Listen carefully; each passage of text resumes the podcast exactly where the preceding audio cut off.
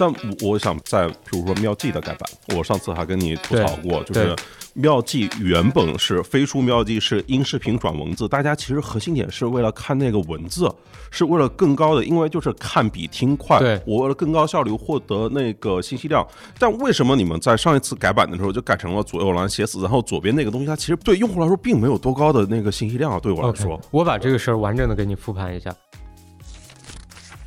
就因为每次改版都会有人吐槽嘛，就譬如说飞书的确跟浏览器不一样，就譬如说你飞书为什么要把主的搜索框放到左上角呢？其对实非常不方便的，我看很多人也在吐槽啊。对，呃，实际上，呃，我们一度都准备把搜索就是提供一个选项放回原来的位置，但是我们实际看到的数据告诉我们，可能我们坚持一下，就再多挨一阵子骂，可能，呃，用户形成了新的使用习惯之后，呃，用户未来会收益会更多，所以我们就把这个事情留下了。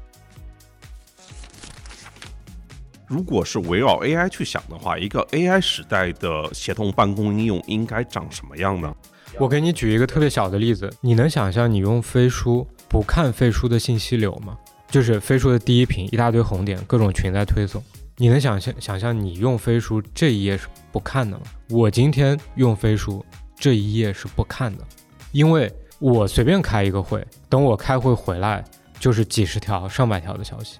我今天全都是我的智能伙伴帮我总结过后，我看他总结完的一个新的列表。所以，我用这一个特别小的例子来说明，我们认为绝对对的东西，一定不能拿走的东西，可能都变了。欢迎收听飞书旗下的《组织进化论》，这是一档专注于职场话题和企业管理的播客节目。我们邀请有干货、有故事的嘉宾来分享对于未来工作和管理方式的洞察，希望思维的碰撞可以激发出新的思考，让我们的工作更高效、更愉悦。Hello，欢迎来到乱翻书和组织进化论的一款联名节目。今天我们来聊一聊飞书。呃，俊元跟大家打个招呼。呃，谢谢潘乱，呃，很开心参加这档节目。呃，OK，哎，先从你开始啊，就是你来飞书多久了？就是印象你就是一开始还是在做日本、做海外这一块，什么时候开始这个接手做这个飞书主产品的？呃，我是今年一月份的时候加入飞书，然后可能经过几个月的学习吧，可能 Q 二这个样子开始正式开展工作。实际上，在飞书我们一直都是追求就是能做一个足够好的产品。那这个产品只要足够好，那一定是全球一致的，因为办公本身我们见过的历史上的。优秀的两代产品都是全球普世的，所以我们一直也是这个追求。所以飞书历史上并没有过做全球产品、做中国产品这样的区分。到我这儿更没有说一开头工作职责是做全球，后来做中国。其实一开始就是一起做的。OK，就其实你并不是在所谓的负责海外市场那一趴，对对对对。哎，那我们其实原本定的时间，譬如说是上周是上周五，然后再聊，然后拖到了这其实已经是第二周了。对，这过程里面，其实你是在北京跟不同的客户吃饭见面，是吗？对，就是发布会之后，因为我们在不同的行业都有专门的宴会和我们的客户做交流，然后我也都参加了一些。然后另外，呃，因为前一阵子主要在这个上海、深圳做一些东西，然后北京少去了可能一两周，然后也积累了一些客户拜访，所以也就趁上周的机会再去拜访了一下。你是一个产品负责人，但是是不是就是因为你做 to B 就就逃不开？到最后，就因为到最后可能是见不到老板，客户就不签字。呃，不排除有这个可能性，但是我自己是一直喜欢见客户的，因为、因为真的不同的客户，就是你走进办公室，就像看一个新故事一样，就就像读一篇新的书啊、呃，读一本新的书，然后这过程就是有趣的，所以我一直以来就喜欢干这个事儿。然后到飞书之后，这个会更有有意思一点，因为飞书还有一些客户是我以前都没怎么能接触上的，或者以前就 TeamVision 是。客户就他这个客户用 TeamVision，但是以前可能没见过 CEO，、嗯、然后这次到飞书之后，因为呃飞书相比 TeamVision 是个显著的更全员的工具，所以就可能跟 CEO 啊，然后创始人们就也有机会交流。那这个对我来说也是很有趣的一个信息的补充，所以我本身享受这个过程。但即便我做阿里云盘的时候，我也是见客户，呃，就见用户的，嗯就是我特别享受自己做了东西放到有人用手上那个时候的感觉，哪怕他是骂的，就是我也是很喜欢那个过程。对，OK，哎，我突然想问一下，就是八卦一下，就就是你们这次发布会推出那个智能伙伴嘛？为什么叫菲菲？谁起的名字啊？我们内部代号其实是 My AI，从年头上就叫 My AI。我们那时候还各种咨询了一下，说这商标能不能注册。后来说 My AI 因为是一个非常通用的词汇，嗯，所以就不能申请成商标。但我们当时也很放心的用了，那就意味着不会有别人用这个名字当商标。呃，后面还很巧合的是，几乎就在前后脚的时间，Snapchat 也推出了他们的这个 AI 的，就是你的朋友，嗯然后也叫 My AI。事实上，如果你看今天全球的数据，仅次于 ChatGPT 的不是别的这个 AI 的伙伴，嗯而是 Snapchat 这个。所以一定程度上，我觉得我们那个时候至少在大的出发点上，至少想到了和全球那些有意思的人一样的一个想法。那到快发布的时候，我们希望能够不太把它和 AI 这个很科技的词汇完全联系在一起。我们希望大家更感受到的是它是一个什么产品，所以我们就开始找一个新的名字正式发布它。然后我们都很喜欢这个智能伙伴这个说法。然后，那因为我们从头设定是每个人的智能伙伴是有自己的名字的。哦这这这个后面的啊，这这个我我觉得可以聊是菲菲。OK，为什么叫菲菲？菲菲就是在诸多的这个默认名里面的一个选项吧，没有那么复杂。对，真的没有那么复杂吗？嗯对我们当时应该是有大概三四个，然后我们几个人大概一周内就决策了。这样听起来你还是相对年轻一点啊，就是啊你对字节这家公司的历史看起来了解的不够清楚。我告诉你，菲菲这个名字是从哪来的？好，自己看一看。这是二零一二年字节跳动这家公司，它在推出今日头条之前，它的主产品叫菲菲。菲菲看图，你看看它的那个几个 logo，眼不眼熟？眼不眼熟？哇，真的，对，是不是就是今天的飞书？立版的飞书都是在二零一二年的 logo 都已经定好了。纸飞机，嗯，然后这个小鸟都有了，嗯嗯，呃，值得考考古，值得考考古，嗯，我现在也有权限可以搜了，让我也搜一搜。你可能已经搜不到这，我觉得这种内容只有我在保存的。这我留着了。可以可以，嗯，哦，但是我们这把讨论的时候，我估计就是写在大伙的记忆里了。嗯对，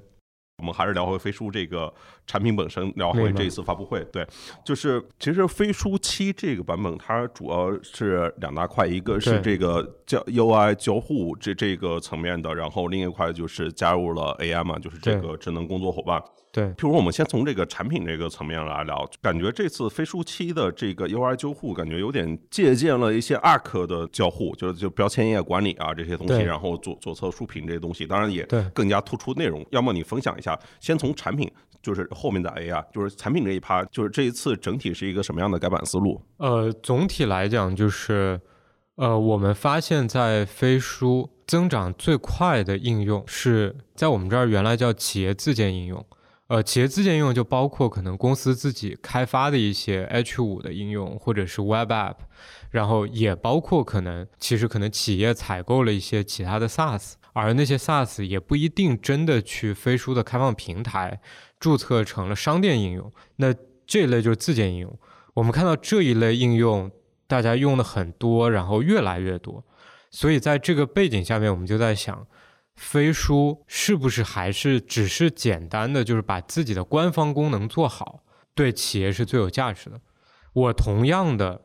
投入，如果能够投入在帮大家优化它那些自建应用的体验上，会不会对企业里面的人效果更好？就出发点就这么简单，没有很复杂。所以这个项目在最早飞书内部立项的时候，叫做第一个开头叫做应用上飞书，但后来呢，我们说应用这个词。还不够企业还不够让企业找到感觉，我们后来改叫业务应用上飞书。再后来说，是不是一定叫应用啊、因为后来我们 AI 的东西也做多了之后，发现不一定是一个实体应用的形态，那我们就说叫业务上飞书。然后最后觉得业务上飞书太飞书了，所以我们最后就总结说，什么是用户视角的那个最准确的描述？呃，最后有一句话叫做业务有系统，系统上飞书。然后系统在手边，所以就是最后就是总结成大概这么一个状态的一个对整个事儿的这个使命的总结吧。所以那这里就回到那下一个问题，什么样的方式是最友好的？我们希望这个事情它非常非常的低门槛。那今天最低的门槛就是用浏览器的方式做，只有去浏览器是从来不需要额外适配的。我们说那行，我们就做成浏览器，这是第一个。然后第二个就是，呃，我们在这个过程当中，其实 Arc 就是越来越火。我们这群人里面最开始可能，我记得我在用吧。然后我们架构的产品负责人就是沈博文，他也做过很多很有名的产品，网易云音乐，然后 Lofter，呃，然后他也在用。就我们属于这种天生喜欢的人。你们是极客呀，极客都在用啊。对我们这群人都在用。那我们那时候还没有找到脉络，但后来我们很喜欢那个软件之后，我们开始考古，就看这个 Arc 的 CEO 都说过什么，历史上做过什么。然后翻到了一个视频，应该是在 Arc 这个公司叫 The Browser Company 成立了一年之后，他发了一个视频在 YouTube 上，叫 Internet Company 哦，The Internet Computer。他说就是原来有这个 PC，后来有手机，但其实今天真正最像电脑的，就符合人们说的电脑的，其实是 Browser，是浏览器，因为你今天的应用都跑在浏览器里。然后我们就开始各种考，然后发现。哥们儿跟我们想的几乎就是一模一样的事儿，然后后来就开始就是有那种各种各样的这种巧合就出现了，就我们发现飞书改吧改吧，要把左边的导航改得越来越好用，然后要有分组的能力，哎，然后 Arc 呢应该是发现 Internet Computer 不只是关于 Web App 的，还是关于人的，所以它最近的几个 launch 全都在说 People First，以人为先。啊，然后各种做什么分享、共享，而这些东西我们可能做得更好一点。嗯，所以就今天就交集越来越大，但长期有一个部分，我们现在还是觉得会把大家带到不一样的方向，就是呃，浏览器还有很多的这个用法是偏向于个人生活的，呃，但是呢，飞书不是。所以我们觉得这个最后还是会区分开来，Arc 和飞书一些具体的产品的设定和路径上的选择会不一样，所以可能到一个阶段又又会分叉。对，就因为每次改版都会有人吐槽嘛，就譬如说飞书的确跟浏览器不一样，就譬如说你飞书为什么要把主的搜索框放到左上角呢？其实非常不方便的，我看很多人也在吐槽啊。对，呃，实际上，呃，我们一度都准备把搜索。就是提供一个选项放回原来的位置，但是我们实际看到的数据告诉我们，可能我们坚持一下，就再多挨一阵子骂，可能呃用户形成了新的使用习惯之后，呃用户未来会收益会更多，所以我们就把这个事情留下了，因为我们接下来会提供的事情是，你可以在标签页上。构建更丰富的标签的组合方式，因为在工作的时候，你从来都不是每一个网页单独用的，你经常是，呃，一个网页做件事儿，然后下一步事儿是另一个软件。对，那其实你把几件事儿串联在一起，变成一个 workflow 是更合适的。那这个情况下面，我们其实对那个顶部的交互有一个更重要的安排，所以我们决定就再坚持一下。对，你知道我干活的时候，其实。它最难的不是那个 workflow，不是那个工作流，对，是我经常容易就是顺着兔子洞跳到别的地方去了，然后在无意义的地方浪费了时间，你知道吧？就是很难避免。对，呃，我觉得分两个部分说啊。第一，首先就是说，我们这把这个改动在这个时间点改是不是对的？我们自己已经很明确的复盘是错的，因为我们在最核心的用户价值没有体现的时候，就先去改了一个大家的用户习惯，那这个就从任何一个角度来讲，论证下来都是不对的。所以，呃，我们是理解这个事儿，但另一个角度就是，呃，我们确实自己已经用到了关于这个功能的下一步的安排，而且它的用户体验和这个价值的表现都是非常充分的，呃，所以我们就没有决定说临时再改回去，呃，大概就就是这个原因。然后另一个就是关于你说的这个上下文切换的问题，就在工作的时候最费劲的事儿就是。突然上下文被切乱了，然后有事儿不符合你的预期，呃，这个是很糟糕的。所以，我们应该来讲也是希望能够在这个方面再多做一些优化。然后，呃，但有一个我可能要澄清的，就是有的时候在 B 端，因为不同的用户的使用方式非常不一样，什么是合理的预期，不一定是有一个统一解的。我举个例子啊，对于我们这把，其实还有一个被骂的很狠的事情是，把文档在端内直接打开了，那。那就跟 ARM 那个协同会出现问题吗？我到底看 ARM 还是那会不会打扰？你看微信这个问题也解了好久，然后才用一个比较平衡对用平衡的方式，就是消就是 ApplePay 弹窗这种方式。对，所以我们在这个里面就是有一个可能非常反大家直觉的，就是在很多人那边，他一天不需要打开那么多的文档，而且有一些文档对他来讲就是他的工作界面。对你，你可能。不一定能想象，有一些人他一天的工作就是维护一张 Excel 表，这个时候这个 Excel 表比飞书的日历更值得固定在导航上，是更值得便利的和 IM 做一些切换。所以这里面确实存在不同的用户对这个东西期望不一样，所以我们得去选择那个比较平衡的安排。那我们在这件事儿上呢，我们觉得其实也简单就可以解决，因为实际上这个的。用户行为没有那么难被推断，因为比如说一个用户每天开好多文档，那这个时候你把文档用一个新窗口打开，大概率对他来说是更优的体验，而且很有可能他甚至买了两个显示器来优化这个多任务操作的体验，以前已经干过了，所以你没必要就是画蛇添足。对于还有一些用户，就他在飞书里面很多的应用。没有高频的使用，经常是忘了用的状态。那这个时候在主导航打开，对他来说是极其的便利。所以这个是可以用数据去分析，我我们也可以做得更好。对，所以也会做得更好的。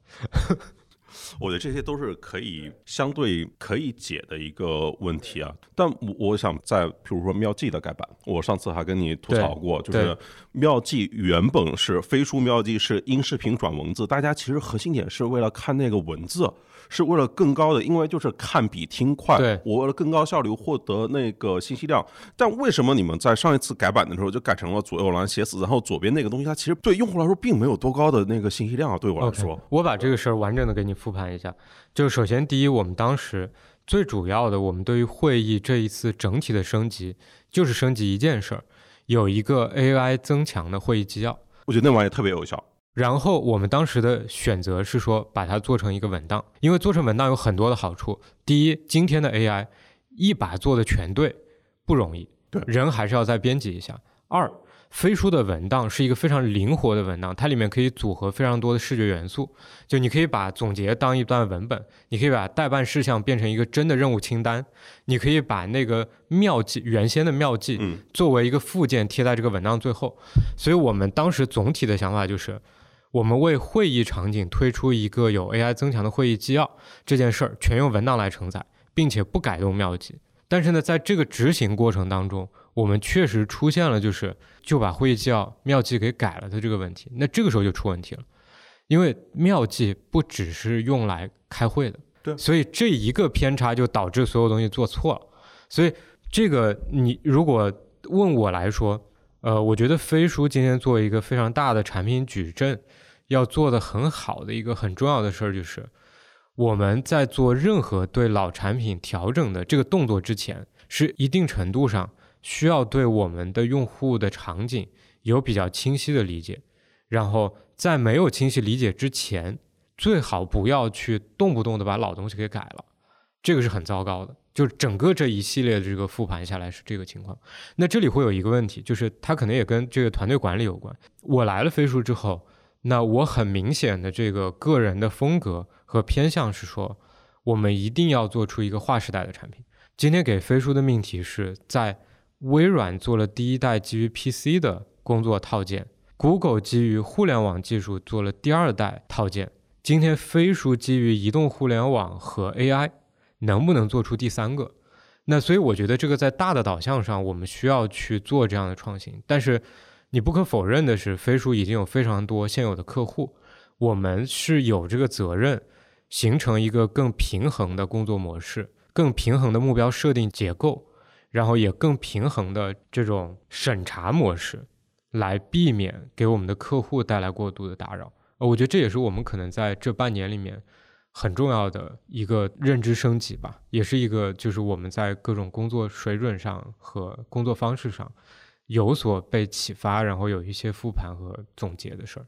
对我举《飞书妙计》一个例子，我是想说明，就是就是这个改版让我整个觉得很奇怪，嗯，他有点忘记了，就是原本他可能我们是小众场景，但应该也不算小众。其实大家那个真正的核心的那个诉求，他把它错过去了，然后用一个你们觉得应该的诉求。呃，从客观数据上来讲，肯定会议录制是妙计的核心场景。对，呃，因为大部分人不会真的主动把一个文件上传之后生成一个妙计，嗯，就是在大盘确实是的。但是你过去承接了这些需求，而且你过去也为这些用户的支持取得了相应的收益。呃，对，就是飞书妙计在整个播客圈里面都是口碑非常好的，没有之一的产品了。所以我觉得这个就是一种对用户的尊重，嗯所以我觉得它不应该被忘记的。对，所以我觉得就是做错了，而而且方案也改了，就是很快你就用上新的了。对对对，就是现在可以就就是收缩了嘛，这个。哎，那我好奇，就譬如说你加入飞书之后，你的产品理念跟譬如说飞书这个团队它有什么不同吗？就是你我你肯定不会百分百相同吧？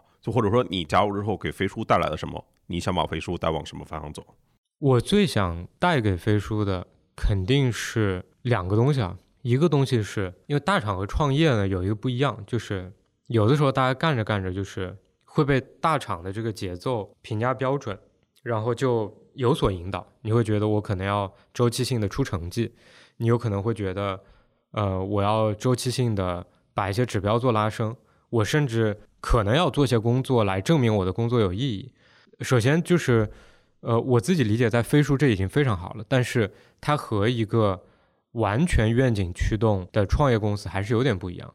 但办公这件事儿，它真的属于就社会价值非常高。我希望把我自己对这个事儿的坚持，能够影响给我们整个团队，就让大家相信这件事情对社会的意义是极大的。那这个它会是很多东西的动力的源泉。然后这是第一，第二就是。我希望给这个团队足够多的勇气，就是我们从头做这件事儿，就是为了做一个比微软、Google 更好的新一代的符合这个时代的产品。我翻了很多历史的文档，从来都是这样讨论。然后愿意做这个事儿的基础，也是我们相信这个时代有些新东西足以撼动原来的老东西。那但是能够在日常不停的坚持这件事儿，能够不停的说。虽然微软和 Google 都这样做了，他们正在这样做，我们也要想更好的、更对的是什么？就是这个是有点那种虚的勇气在里面。那我希望能带这种东西给大家，所以这这可能是两个我希望带入。它最后可能折射成引入一些人，给大家创造了新的空间，给大家减了负，然后帮大家砍掉了些事儿。它可能会变成这些东西，但是总体来讲，它都是为了。有这两个，一个就是说我们对这个愿景的坚持，一个是我们带着这种能量、这种勇气往前不停的跑。我觉得这个是最后的结果，就这两个东西会最后变成大家拿在手上不一样的产品。呃，所以我我就是想这样吧，对。OK，继续产品的讨论啊，把它聊完。就发布会上你说，就是飞书做了底层改造，然后让飞书可以成为大家那个一站式的工作入口。对，就是主导航面向所有的系统开放。对，我理解这是不是就是类似于开放做生态的做法？就是所有公司可以直接调用他们自己的或者外部的 API 这种。呃，我觉得这个可能会比原先大家理解的生态还要更加的开放，就是因为它。不一定还需要开发什么，它不一定还有什么东西要跟飞书耦合，所以这个时候我甚至不一定能够说它是飞书的生态，就好像有非常非常多顶级的互联网应用，你从来不会认为它是 Chrome 的一部分，所以我觉得这个用生态这两个词就可能是不对的。你要说这个，就是你看萨提亚最近的发言，他对这件事情耿耿于怀啊。他说这个，你像 Google 在 Windows 里面挣的钱比我们微软还要多，这不合理。当然，这是因为大家历任这个呃 Windows 是一个开放平台嘛，那个浏览器也是开放平台。不过，对我是说，他们也在反思这件事情，就是跟我们一样，这个我说跟中国的创业环境一样。对，但就是的确，事实上历史这么多年是你说的那种。但我我紧接着另外一个问题就是，当然这个还是顺着那个之前大家。还要开发自己的生态去做的，就是你飞书其实已经就是聚集了市场最好的程序员，最大力度的投入，最好的客户体验。我我自己觉得也是飞书啊，就是最好的产品跟服务，其实都是你自己提供的。其他人能干啥呢？就是市场其他人他就是，而且如果你自己的 DAU 不做高，你自己功能渗透率不高，其他人参与进来有啥用呢？呃，首先我我自己的理解是这样的：首先，飞书能够涵盖的产品线。还是非常有限的。我们现在主要还是都在做办公的产品线，更像是 Office。但是就好像你今天看着全球的这个市场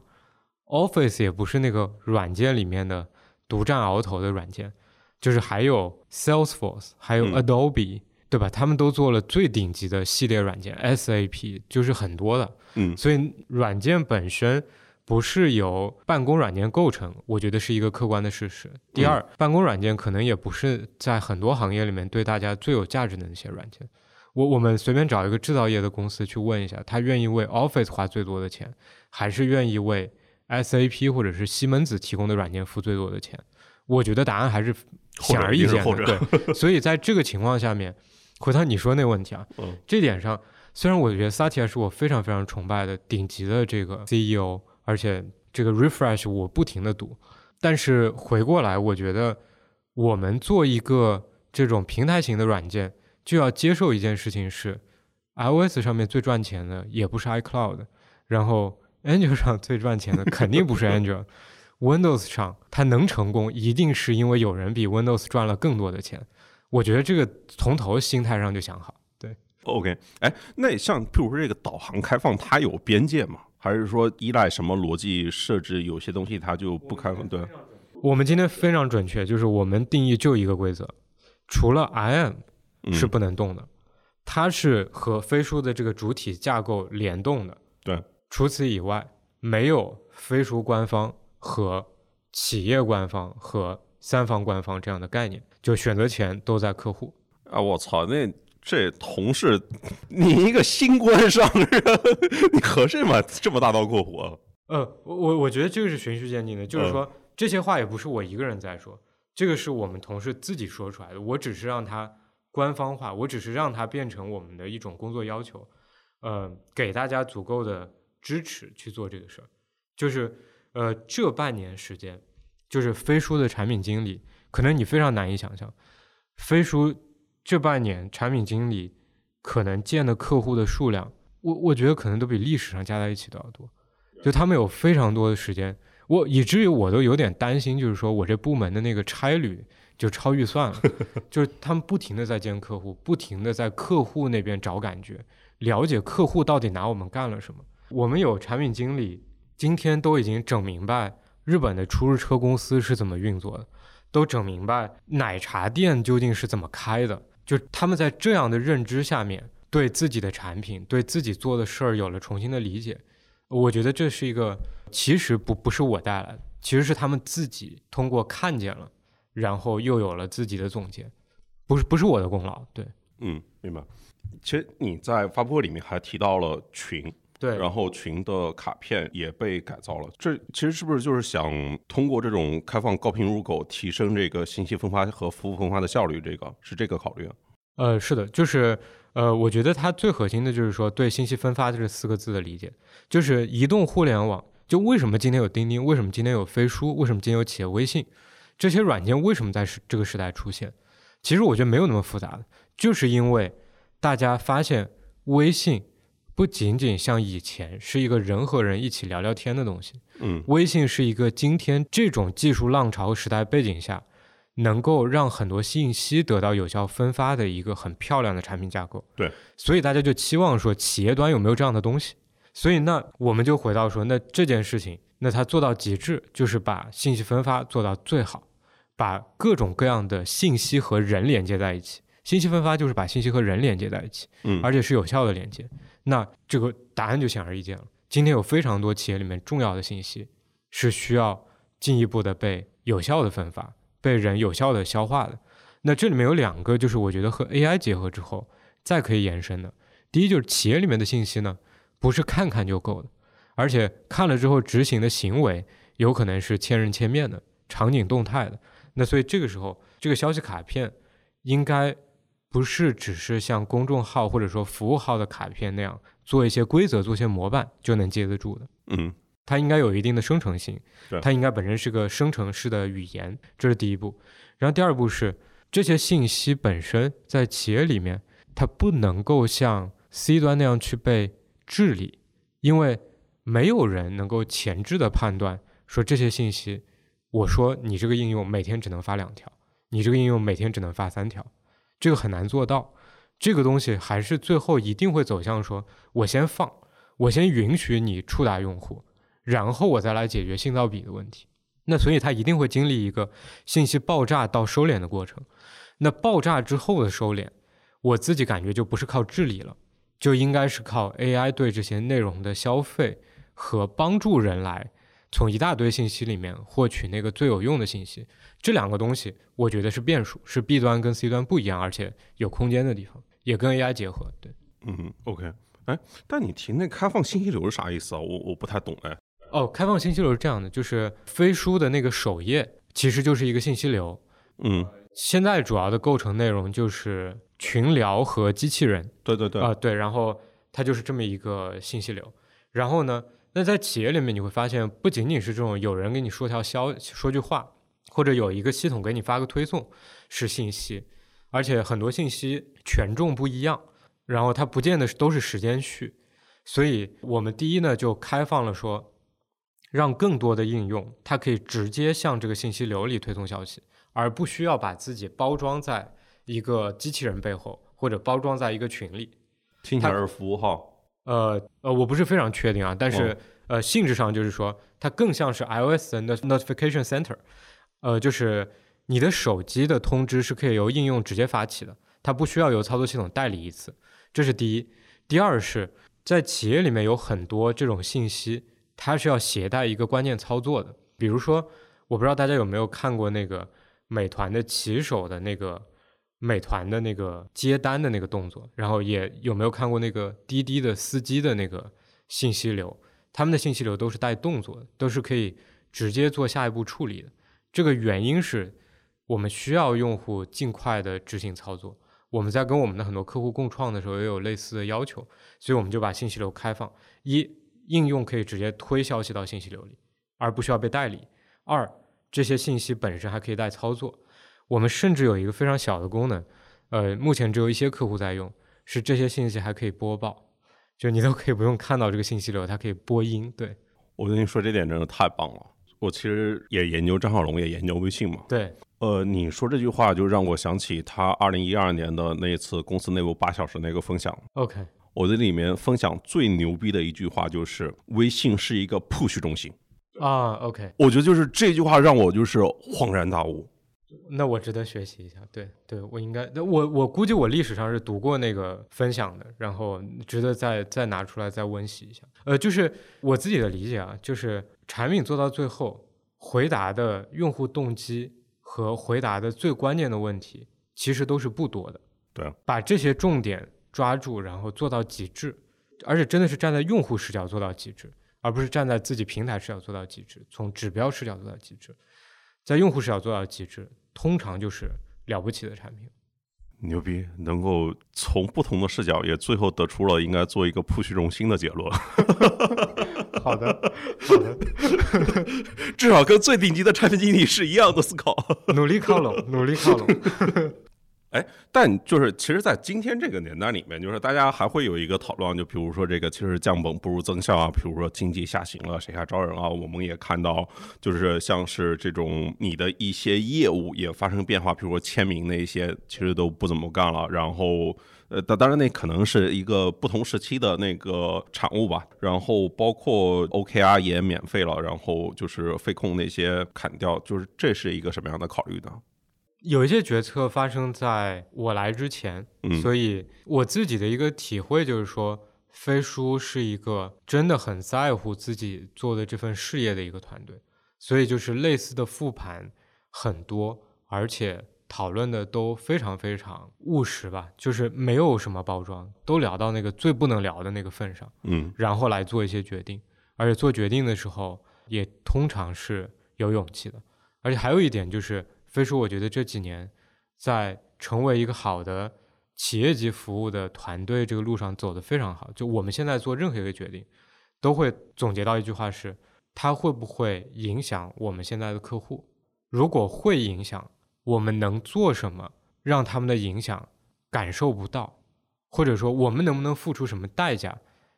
让让 OKR 免费？对，都类似吧嗯，都类似。然后 OKR 免费是另外一个决定啊，这个是我参与了的。就是 OKR 这事儿其实没有这么复杂，就是 OKR 本身，如果你把它变成一个管理型工具，加上一个管理方法，其实它在公司里面落地是蛮难的。对，我们为这个去收客户很多钱，虽然能收着，但我们觉得这钱不该收，因为我们没有办法保证他真的用的像我们说的那么好，我们也没有办法从我们的角度保障它能够用的像一些用的好的公司那么好。那这个情况下面，我们其实是一个过度承诺的状态。那所以我们希望它回到一个合理的状态，就是第一，它是一个很好的工具，就是你如果能够把公司的目标清晰的拆解干净，弄到人，而且能对齐好，这件事情对任何一个公司都有意义。然后这个做法能不能进而影响到你所有的经营和治理，是大家一起努力的结果，它不是这个软件就能带来的。那这件事情还是还给能做好这件事的人，不管是公司自己，还是公司找了咨询公司把它弄好，我们都是欢迎的。我们也继续愿意在客户成功的视角帮大家做这样的事儿，但是产品这个东西是没有办法交付大家的期望，所以我们只是把它变成一个对的状态。但当然，我们产品上做很多改进啊，比如说从信息分发的角度，大家就会发现这个 OKR 有的时候要被聊明白，都会把它放到文档里，但是 OKR 在文档里的那个组件其实有很多的体验问题，双向同步也有问题。那我们就会还是花大力气把它做好，而不是因为说我们降低了对它的商业化的预期，我们就不投入了，就说这个产品可有可无了。那我们也不是这样的做法，对。嗯，OK，就是我们刚才聊的这一趴，其实是怎么让业务变得更高效，然后变成一个在原有的工作协同平台上这样的一个废除期的改版。对，但其实废除期另外一个大的是，就是引入了 AI，或者说是让企业能够在 AI 时代用好 AI 能力，推出了就是智能伙伴这样的一个产品。所以我我就好奇，你刚才说微软是第一代，谷歌是第二代，你们想做第三代？对，今天的微软真的还是第一代吗？谷歌真能称得上第二代吗呃，我理解一下你的问题，就是说你觉得可能 Notion 他们已经构？No 成 No 了新一代我觉得就是 OK，就是今天的微软，人家也做 Copilot，就是应该是现在市面上我觉得是口碑最好的产品啊，在 AI 这个领域同意，就是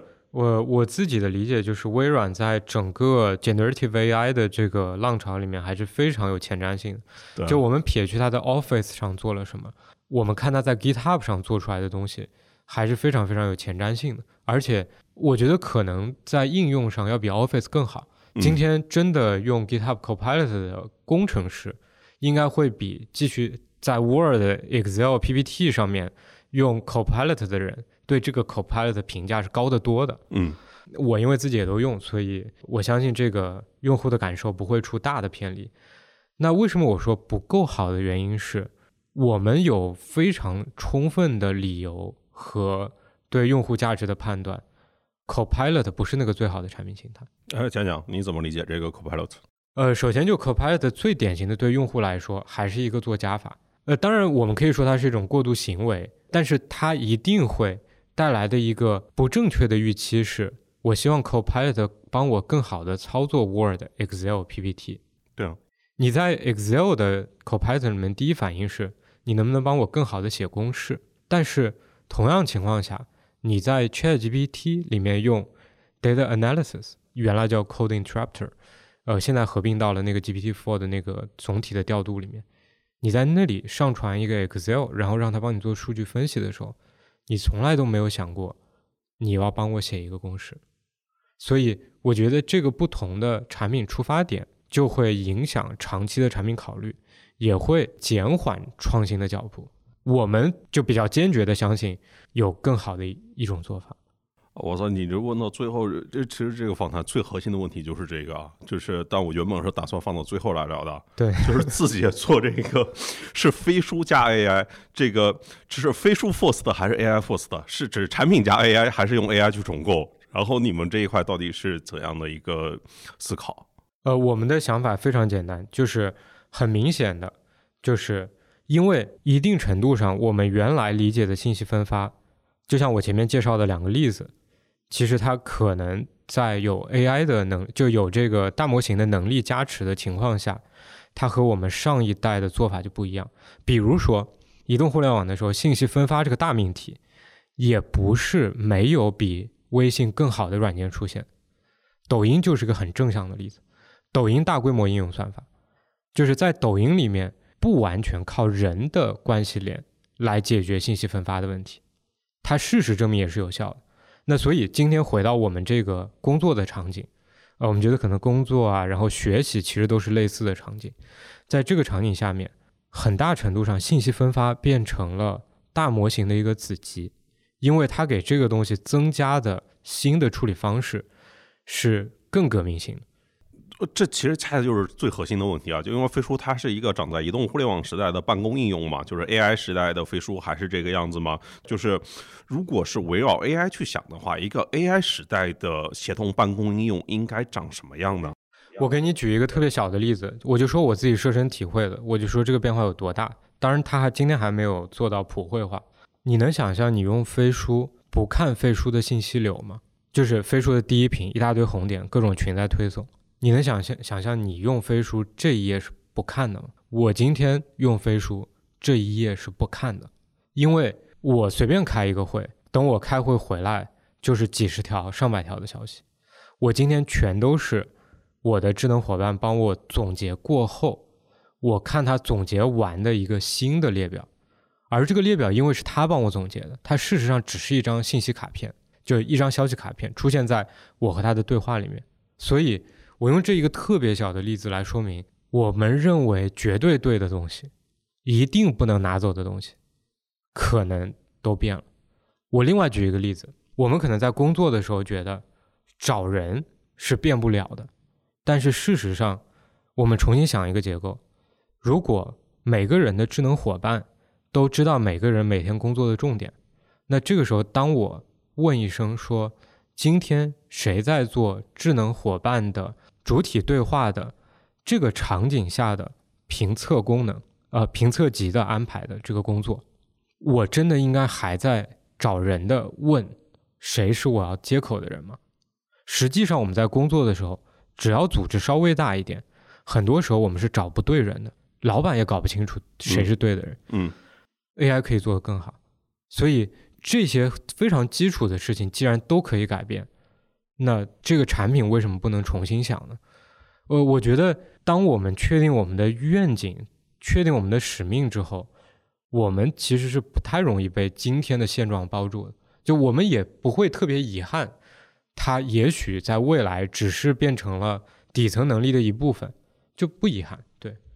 也就是说，不是基于飞书现有的功能去想，而是说怎么去，就是因为基于飞书现有的功能，就譬如说我们刚才聊的，就是怎么用 AI 放大对应的那个工作效率嘛，今天微软干的事情。但如果按照你今天你的这个设想跟愿景来说，今天的飞书这个产品形态，它可能就是个思想包袱，有可能。呃，事实上也发生了，呃，就是因为客观上来讲，就是你人的注意力总是有限的嘛。呃，我觉得这个就回到我们前面说的，就是我们有这个义务，我们也有这个，就是我不知道，就可能用户给我们的机会，去选择一个能够让用户一点点也能跟上的节奏去做事儿。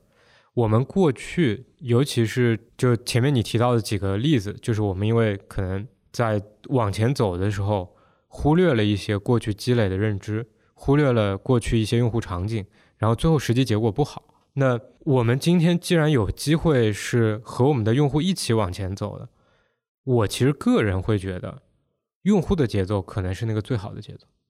呃，因为说到底，工作场景、教育场景，就学习的这种场景，它总体还是会跟着社会的脉络往前走，就不太可能说人都没有变，人做事的方式也没有变，人学内容的方式也没有变，突然产品全变了。这个本身听上去就不太合理，所以我会觉得跟着用户的节奏一点点往前演进，本来可能就是对的。嗯，所以我们会觉得这个是个好事儿。那我们下面就就是具体一点聊，就是 AI 加飞书，然后它带来的哪些变更不变？对，对我觉得就是非常确定性的，我能够感受到变化。第一个就是妙计那个部分，就是总结那个部分，我觉得这一定会是应用超级高频的，而且对很多人都有用的，然后也不需要打广告了，我觉得大家用用都会知道。而且原先在妙计里面不主流的使用场景，这次变主流了。就是我现在发现。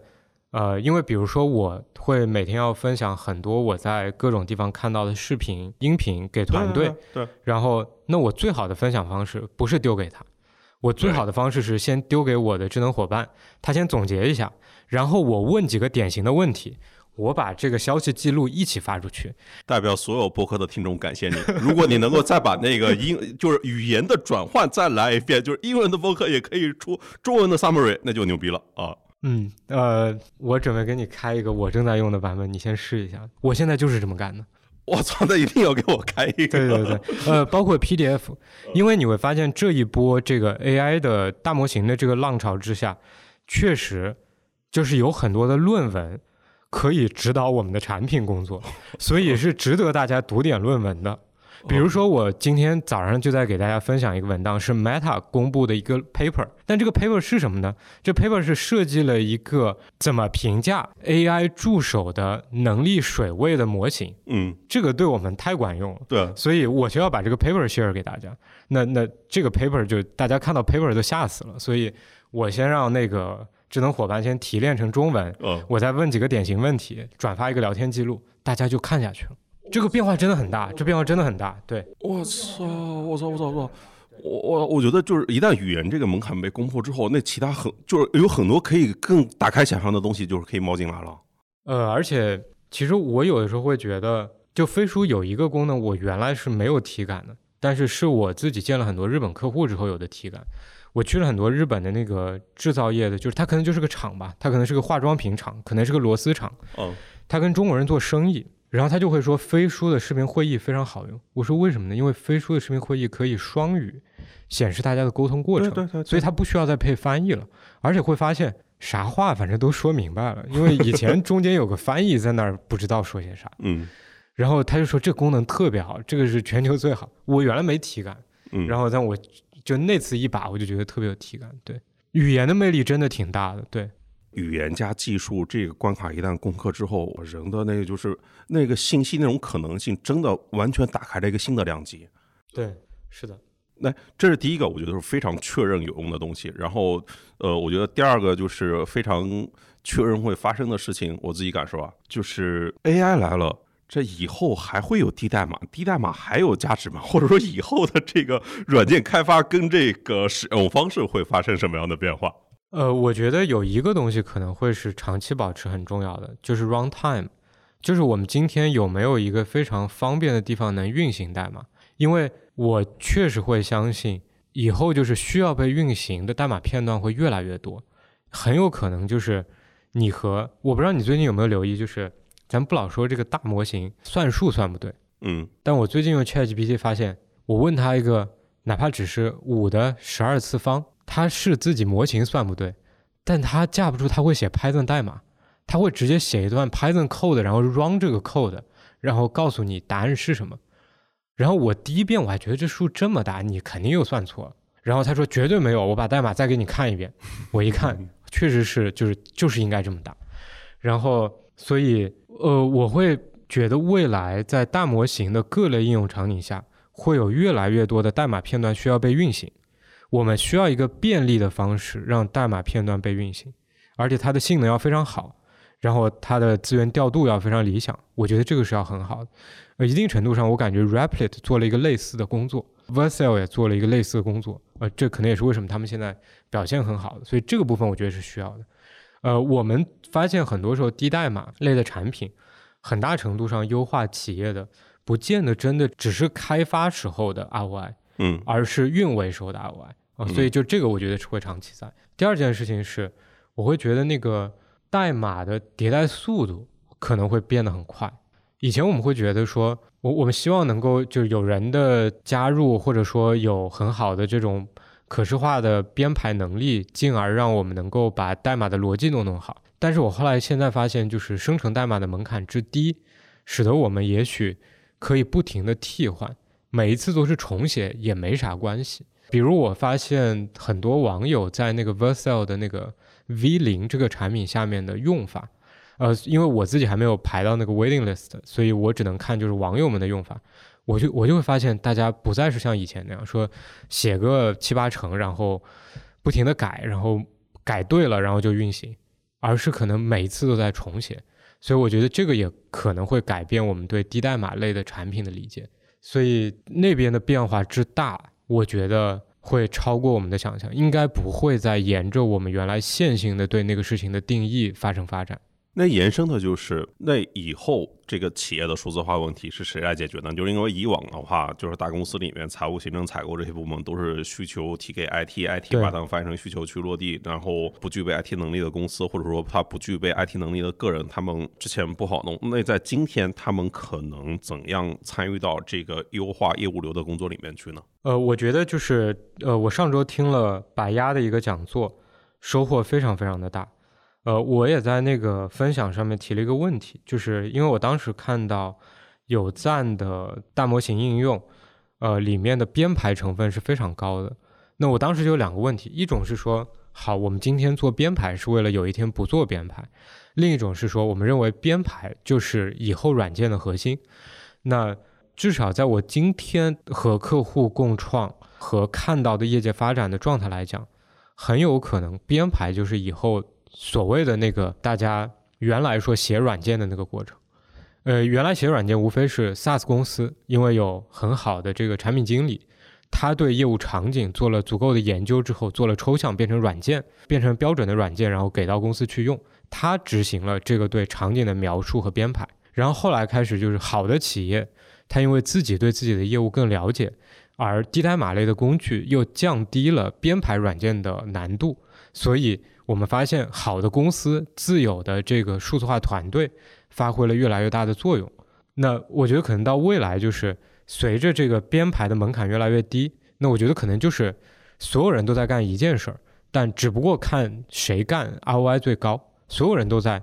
对业务做抽象和描述。那那那，如果我们最后往后推嘛，就是如果对业务终局判断一下，就比如说这件事情可能是智能伙伴，可能是就是这个象限的嘛，就是它往后面它是一个平民化的，就是一线员工里面聪明人干，还是这种甲方专家化的，还是得有编程思维的，然后它可以善于编排的，或者说还是这种乙方的专家，你代理商这种呢？我觉得他会非常普惠的，他会像直播一样，就是其实最后胜出的都是专家，只是专家的来源可能会多样。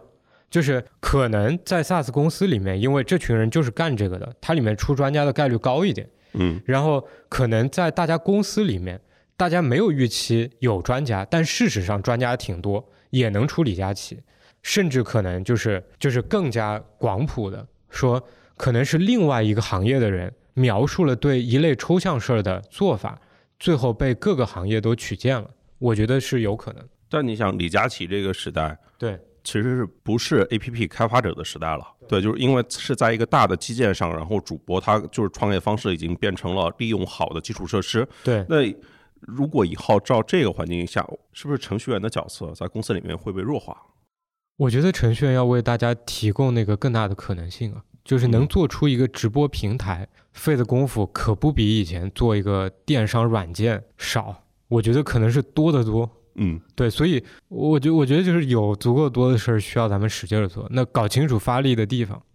OK，那具体的聊聊具体的功能来说，就譬如我看你们举了很多例子啊，就是写周报啊，然后定日程啊这些，挨个碰一下。就是譬如说周报这件事情，就公司里面其实大部分都还是单线汇报。对，就你的周报其实是写给你老板看的。对你绩效决定权的也是你的老板，对。但 AI 它怎么知道老板到底喜欢什么？AI 怎么知道就是这个周报里面应该放什么重点，写什么数字呢？呃，我们先看啊，就是飞书的这个工作总结本身是一个比较通用的场景。嗯，这个工作总结不只是用来变成一篇周报递上去，它也是对你自己工作的总结，来帮你找重点，它也是给你身边的人。发现一些我没有获得的重要信息被同步到，所以在这个里面，我们作为基建，我们有一个很重要的工作叫做 memory。其实我们有一个非常大的引擎，每天在跑对工作内容的分析，并且从这里面提取大家的工作到底是什么，大家可能今天理解说，在飞书上，基本的单元是文档，单元是群，单元是会议，但其实有的时候，你的工作是一个明确的主题，就是像我的工作可能是飞书的一项工作是飞书的产品战略规划，飞书的产品序列治理，飞书的产品水准定义，那这些是我的工作，而我的那些会。其实是这工作的一部分，所以我们会有一个很重要的引擎，不停的为大家提取什么是真正意义上的工作。然后呢，这个工作作为一个基建，汇总成了你每天看到的自己的工作总结，也变成说每周可能把它汇总一下，提供给你的上级，变成你重点工作的描述。那所以这里的工作我们把它区分一下，你就可以看到说。重点在基建设建设，然后呢，同时基建建设留了非常多的可能给应用。那所以我们最近就跟我们有一个比较重要的伙伴去共创，因为我们在制造业跟一些伙伴是走的比较深的。呃，但因为这个事儿还没有 launch，所以我就不提名字了，就是有一些保护。呃，我们在做一件事是飞书的团队是没有任何认知水平、认知能力去定义一个制造业的老板。希望每天看到的是一个什么样的日报和周报？对啊，这件事儿我们就会把我们的原子能力提供给这个合作伙伴，并由合作伙伴为他的这类客户去定义。它就和我们飞书做出来的那个标准功能，一个白领如何向自己的主管汇报自己的工作完全不一样啊！所以我们大概是这么考虑这个事儿。OK，所以很大程度上，智能伙伴做场景只是为了。帮我们把核心的基建能力弄对，呃，有点像咱们做云计算的早期，需要有一些头部应用来确保这个云计算提供的是对的能力，但云计算关键还是关于云计算的核心能力，而不是那些上面的应用。OK，但还得围绕应用继续来聊啊。就比如说你们还提到一个场景，就是帮人这个约日程、定时间。对我对这个东西的实用性，我也会打个问号啊。就比如说约谁时间，然后看中午，然后呃，就譬如说，其实一般情况下中午吃饭的时间是不该占的，他会不会就有可能就占住了呢？这种就是对，他就所以需要一些编排。就所以回到你前面说的那个问题，就是飞书。如果以后都是大模型为先的，或者智能伙伴为先的产品形态，嗯，我们今天做的这些东西会不会是负担？我觉得呢，可能那个维护现有的软件肯定是一个 ROI 没有像原来那么高的事儿，但是我们的认知是重要的，就是我们因为我们的日历服务过。小型团队、大型团队、中型团队，服务过异地的团队，服务过跨国的团队，服务过不想吃饭的老板，服务过想吃饭的老板。我们对场景有很多的理解，所以我们对这个场景能够做出更共性的编排。我们可以做出一个对大部分人来说都八九不离十的能用的东西。嗯，这是第一步。然后第二步是，可能在每一个公司会有所不同。那我们允许。再往这个上面再额外加点东西，所以如果说 GPTs 会怎么变得更好，可能就是每个人可以从别人开始的 GPTs 上面构建更多的东西，而不是每次都从头开始。所以我也相信，很快社区里面就有很多人公开他的 GPTs 的 setup，然后他的东西，然后变成别人的基础。所以那我们呢，毕竟不是服务开发者，我们是服务用户，对，我们要把这个东西再变成产品。那所以可能很容易的，就你先用飞书提供的智能约会的智能伙伴的场景能力，然后你可以很快的在一个很自然、很低门槛的模式下面对它做出修正，说我们公司不是这样的，我至少不是这样的，然后你应该怎么样，然后迅速的迭代。对，其实从日历还可以再衍生出一个类似于 Arc 那种的一个问题啊，就是日历这个东西其实是。我相信中国大部分公司连用日历的习惯都没有，就是包括字节内部，我觉得它的渗透率绝对也不可能到百分之百，我觉得百分之九十可能都不到。就是如果算日的话，但像你们做这些功能，它可以用这种数据目标来追问嘛？就比如说你的渗透率到底能够做到多少，然后它到底解决了哪些客户？我举个简单的例子，比如说我们确实。只有很有这种就是 GTD 习惯的人，或者就是说这种任务管理的工作意识的人，会用一个任务管理系统去规划我所有的任务。是啊，呃，我们也觉得他天生不会是所有人都要这样做。嗯但是我提醒一下，你昨天有事儿忘了做。我提醒你一下，上周你答应别人要做一个事儿，你一直都没有做，你都没有回复人家。你觉得这个的渗透率会变成什么？这就是抖音牛逼的地方啊，就是他把这个主动化被动啊，这个就是让人被动接受信息，人我习惯被动。对，是的，就是那些依赖好的工作习惯才能做成的事儿，通常代表了有一种朴素的需求。但是呢，因为方法论和工具天生有门槛，所以最后就把那个漏斗变得非常的窄，留下来很少的人。我做 Team Vision 的时候，我做的时候就知道项目化的协同不是很大众的东西。对啊，但是它也远远没有像大家想的那么小众，因为你去问别人说这个事儿如果这么重要，我们是不是应该立项来专门搞？几乎所有人都会给出肯定的答案，所有人都会说，那我们可能得研究一下这个项目管理怎么做得好，怎么分析一下项目风险，怎么确定一下项目的里程碑，怎么搞一下这个项目的阶段性的进展的 review，这都是人性，这都是大家想做的事儿。但是大家不想用工具来做这些事儿。如果我们今天借助大模型的能力，有可能以一个人自然的方式完成这些事儿，所以我对这些事情的渗透率的大幅度的提升和变化是有很大的信心。然后这也是为什么我觉得在中国可能有个很重要的机会，就是说原来这些在全球很好的产品没有做出很高的渗透率，很大的原因就是我们没有经历过足够的对工具的教育。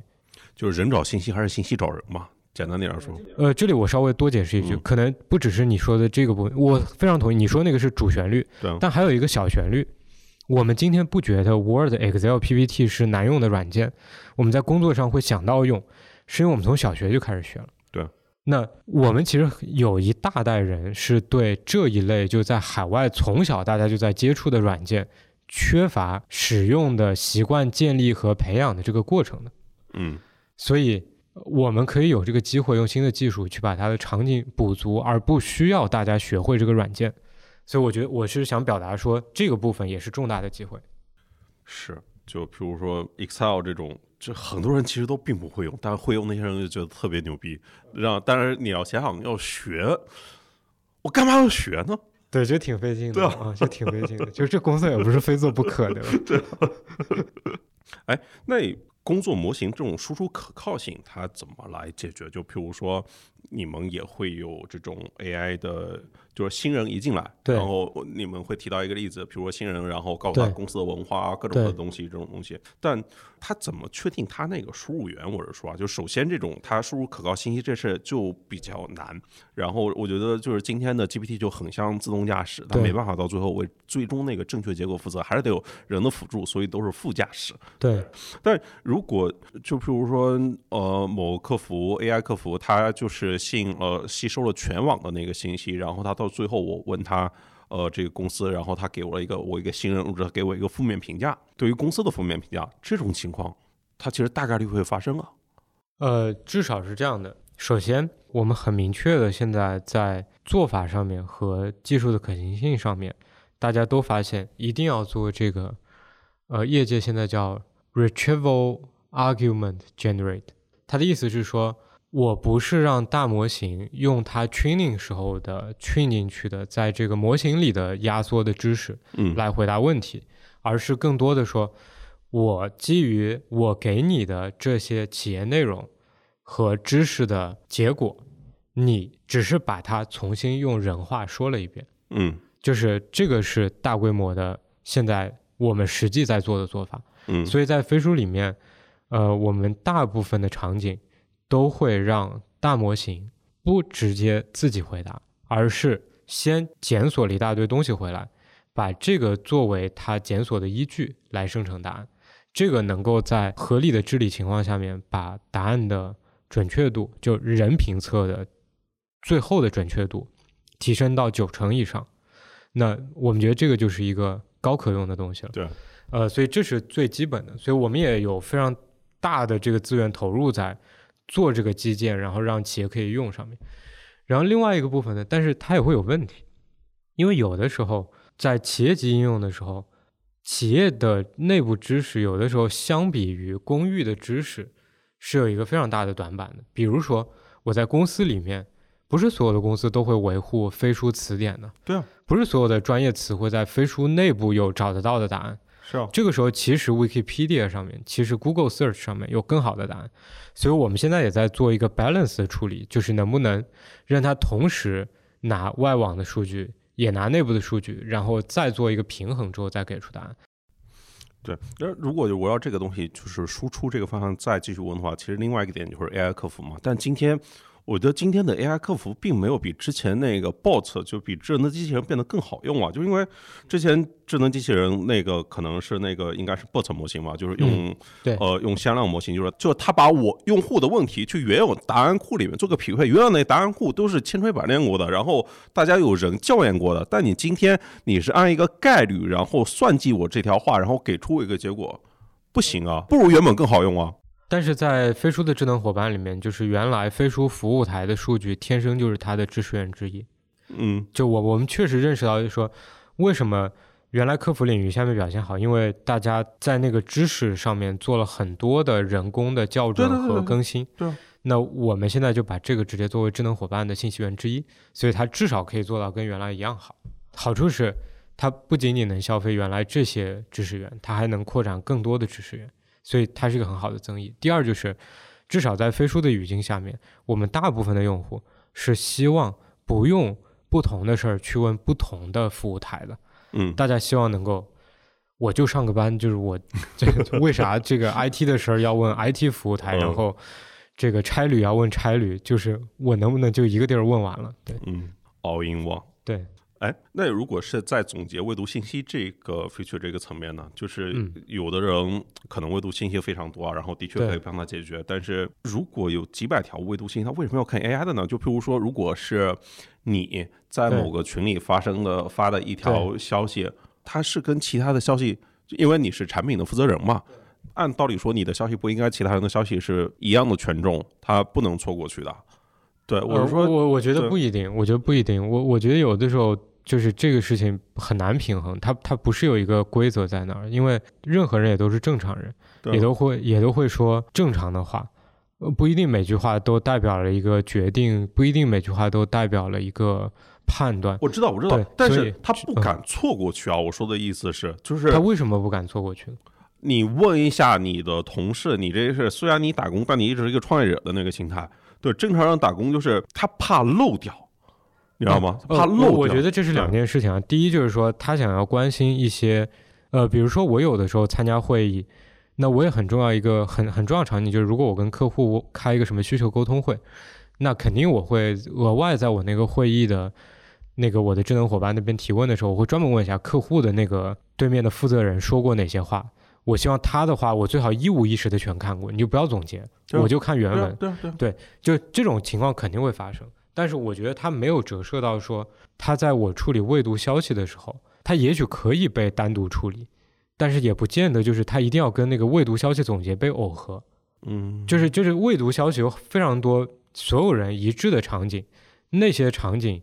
应该是所有人一样的。嗯，我就说这这可能有一个用户心理预期的问题啊，就是就人呢真的怕错过，尤其是怕错过重要的信息。就为什么朋友圈它一定是时间排序，不能按这种就是算法来做排序？就因为它可能一条充满错别字，然后发的很简单的那条信息来自于他的奶奶。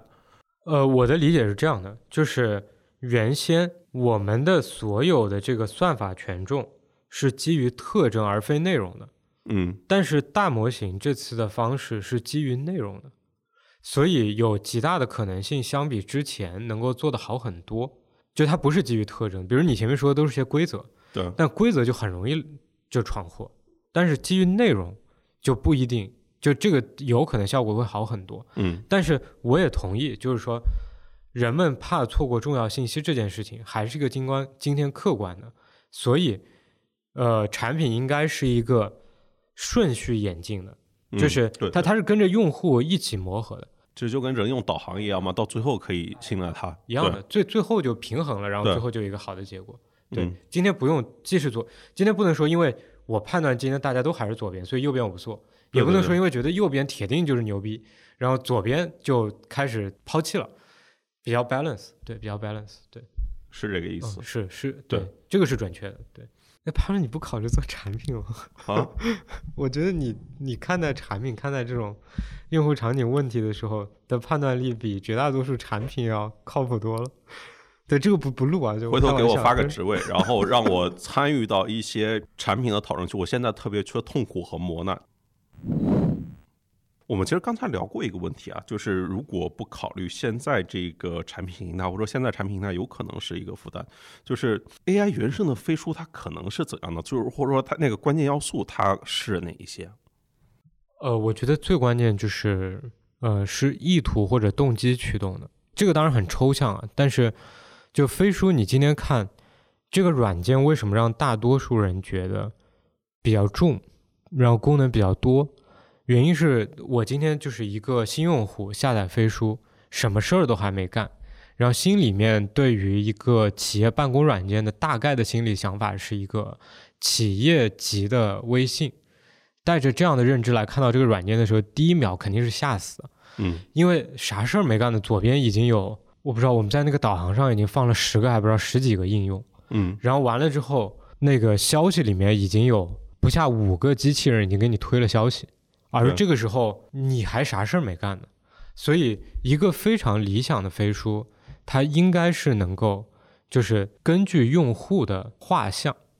行业也好、职位也好、公司的规模也好，甚至是可能在 onboarding 过程中问他的问题也好，最后给到他一个就是极大概率能够满足他原子动机的。几件事儿的一个飞书，我觉得这个就是撇去它是 AI native，还是撇去是飞书的下一代，还是撇去今天的飞书要变更好，它最后会是这么一个软件。每个人看到的时候，大概率在它有百分之八十的概率，下一步就知道自己要干什么啊。我觉得这个是那个需要最大幅度被改变的。然后这个呢，可能也会折射到长期的飞书的发展脉络里面，因为它一定程度上。就会要求我们提供飞书以外的东西，因为今天大部分人的工作，不是所有的需要的东西都是今天飞书提供。举一个不一定恰当的例子，我今天在湾区向一个创业公司提供一个文档的应用，我推荐 Notion 被用户喜欢的概率，可能要比推荐飞书的文档高得多，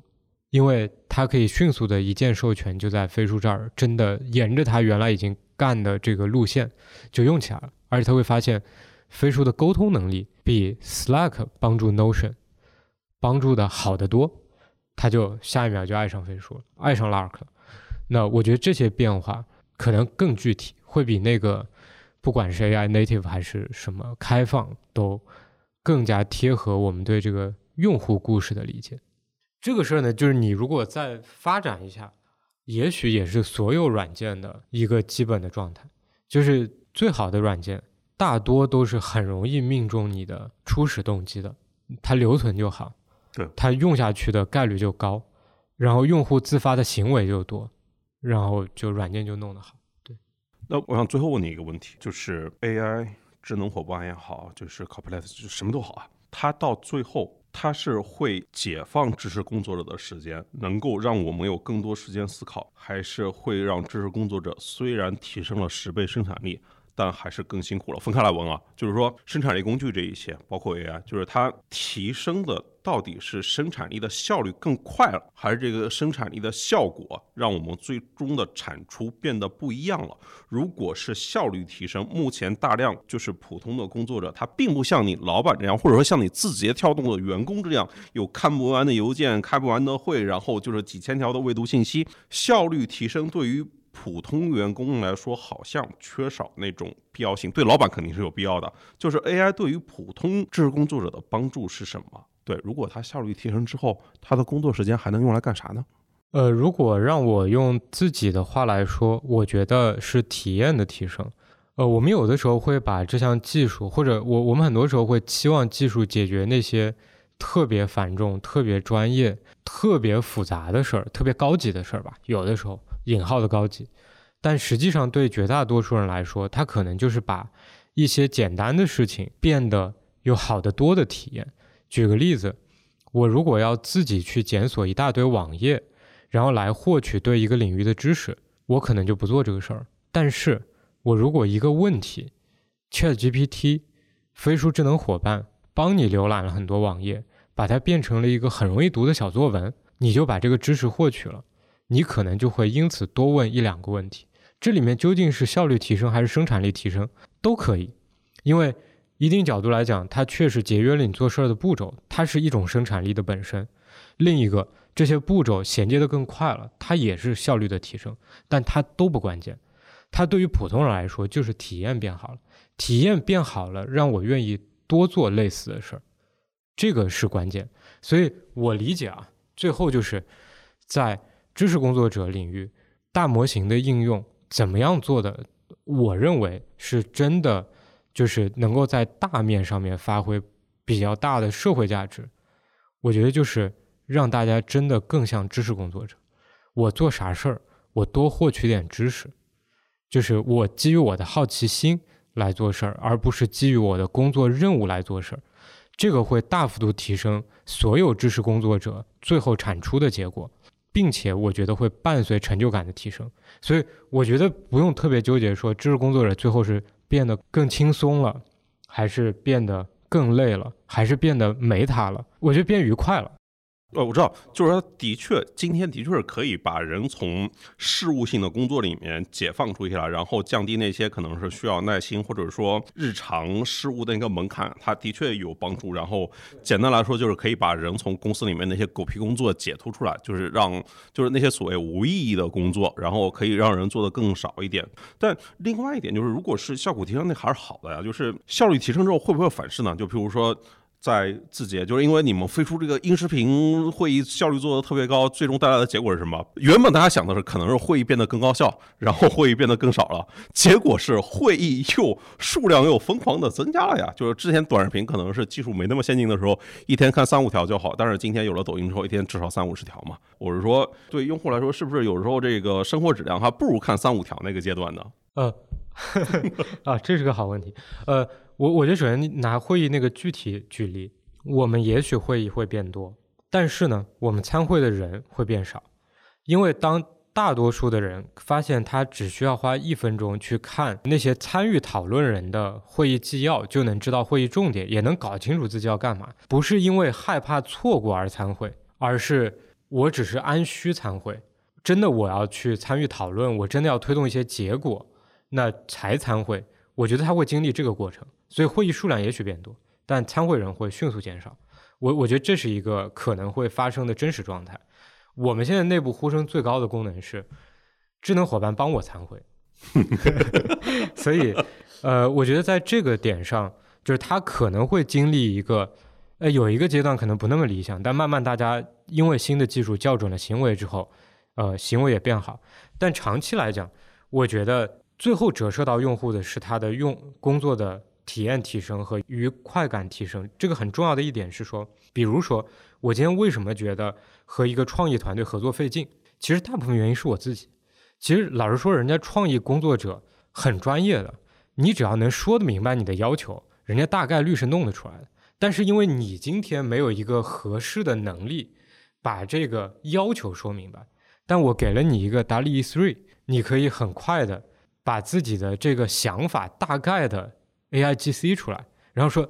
这是咱们出发的原点啊，然后加什么，创意团队很快就能给你你想要的结果。这个时候效果变好了，你的体验提升了。但其实更重要的是，你问这一群人，他最后说：“哦，这半年我们这个创意工作的这个协作氛围，这个工作体验大幅的提升了。”我觉得最后到用户那都是工作体验，然后工作体验折射了就两个东西，一类呢。是说，因为工作体验提升，提升了你的愉悦感，你想多做点啥，你心有余力了，你你有这个动机想要多弄点啥。还有一种是，我在这种情况下面，我节约了很多时间，我觉得我这个时间可以干别的事儿，我觉得会出来不一样的选择，而我觉得这两种选选择对我们社会都是好的。他节约了谁的时间，解决了谁的问题？这是客户里面哪个角色的问题？是老板部门还是员工的问题？呃，如果你问我，我会觉得是解决了员工的问题，然后进而在一个比较长线的周期里面回答了老板们的问题。因为工作体验这件事情对于老板是不关键的，员工拥有一个良好的工作体验，进而提升整体工作的效果，提升公司的竞争力，折射到业绩的产出，需要一定的周期。我相信今天那些最了不起的、有创造力的公司。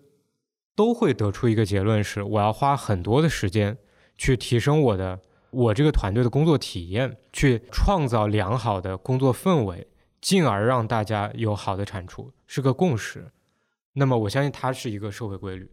它不会因为技术的变革以及我们在工业化上的进展而突然变得不重要了。就是至少在今天我的认知里面，我觉得这事儿不会发生。OK，但要做成这件事情，应该需要很长的时间。然后今天飞书七或者说智能伙伴，它应该是上一次发布会的时候还没有立项，应该也就是这半年时间做出来的。我理解，对于一个 To B 的产品来说，它还需要你觉得还需要多长，或者说在什么样的方向去做更大投入，才能够达到一个你们心中的理想状况？就毕竟这不只是一个那个日历加上 AI 文档加上 AI，就是照你刚才说的嘛，是是围绕 AI AI。Force 的这种来构建的，但是那意味着有很大的调整啊！就像你们之前做个暗黑模式都做了半年，我我觉得我们这半年是非常兴奋的，因为飞书做了很久了，我也在这个领域工作了很久了，十年了吧？嗯，所以我们积累了很多想法，可以一次性的厚积薄发的做出来。嗯，但是呢，因为这里面伴随着有大的技术浪潮。所以我们觉得这更像的状态是说，我们开了一个让我们很兴奋的头，而这个头很有可能是值得至少干十年。就好像我猜测，Google 有了 Gmail，有了 Google Docs，有了 Google Sheets，其实还是兴奋了至少十年。就在这十年里面，应该没有哪个时候他突然觉得，呀，我这事儿干完了，我这事儿已经成功了，我这事儿别干了。对，所以我觉得大概是这样。但是呢，有一个我想补充一下的，就是我觉得很有可能大模型这一波带来的变化，因为它和生产力场景和办公场景的强相关性，因为它本身就是一个对世界知识压缩带来的技术革命，很有可能我们在工作领域有这个机会享受一次。原来大家在消费类软件上面，就互联网的那堆移移动互联网的应用那一波那种兴奋的感觉，有可能这一次工作场景的应用们也可以来劲一把，所以也别低估它的速度。对，你说这话就让我特别想起《浪潮之巅》里面阐述的那个概念。其实就是近一百年来，总有一些公司幸运的有意识或者无意识的站在技术革命的浪尖。一旦他站在那个位置，即便他不做任何事，也可以随着那个波浪顺顺当当向前飘个十年甚至更长时间，直到下一波代表技术浪潮再过来。然后同样的，就类似于茨威格群星闪耀时他说的，对于一个人来说，最幸运的可能就是莫过于在自己年富力强的时候，能够认识到历史发展的规律性，认识到自己的使命。对。呃，说的太好了，说的太好啊！你这干了十年是什么支撑你？就是是这种东西支撑你一直干了十年，然后还要继续干下去？呃，我觉得首先就是我属于运气好的那一波吧。就是做 Team Vision 的时候，我们国家大众创业、万众创新，用户的正反馈是非常强烈的。就我并不是在很慢的，然后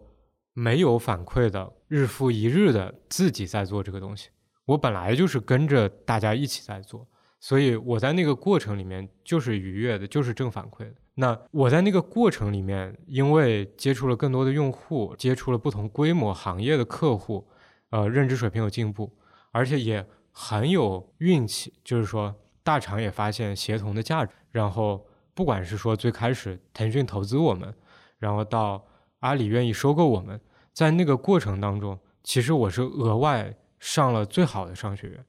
我额外的看着这些了不起的公司里面了不起的人都是怎么工作的，怎么带团队的，我又学了很多东西，然后带着这些东西，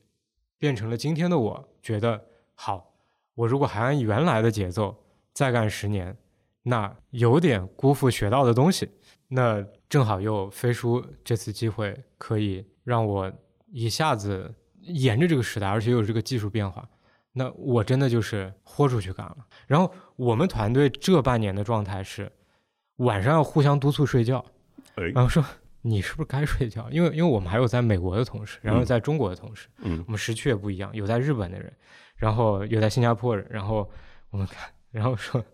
哎，不对不对，你这睡觉的点，你别忙活了，你赶紧先睡觉，等你起床了再干活。然后最后就发现互相在提醒，互相都不睡觉，都累。然后但是大家都不想休息，因为大家都觉得这个事儿就是这一把找着感觉了，不只是我一个人。所以这种状态是非常好。所以我我觉得这种状态希望能能够搞个很长时间吧。然后我相信有这样的状态，然后有我们这群人在努力，我相信最后就是。用户手上会有一个不是因为这样他就不会有的东西，就这样的东西出来，我觉得就不遗憾了，就不遗憾。人这一辈子能够遇到一次浪潮就已经足够幸运了。然后除了移动互联网，你们还赶上了 AI，所以说有可能像你刚才说的，就是第三代的产品，它有可能会在今天和未来实现。就毕竟是机遇、时势、浪潮都有了，然后你们还有这种资源以及和积累，所以就是。赶上浪潮，看清方向，不枉此生。哇，说的太好了！我们对，我们就努力干。对，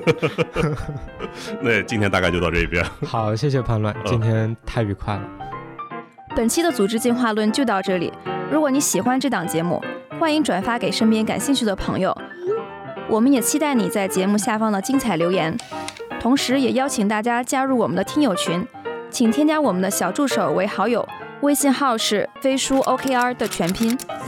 在这里你可以跟我们深度交流，结识志同道合的朋友。也欢迎大家关注飞书的微信公众号，或者访问飞书官网飞书点 cn。感谢大家的收听，我们下期再见。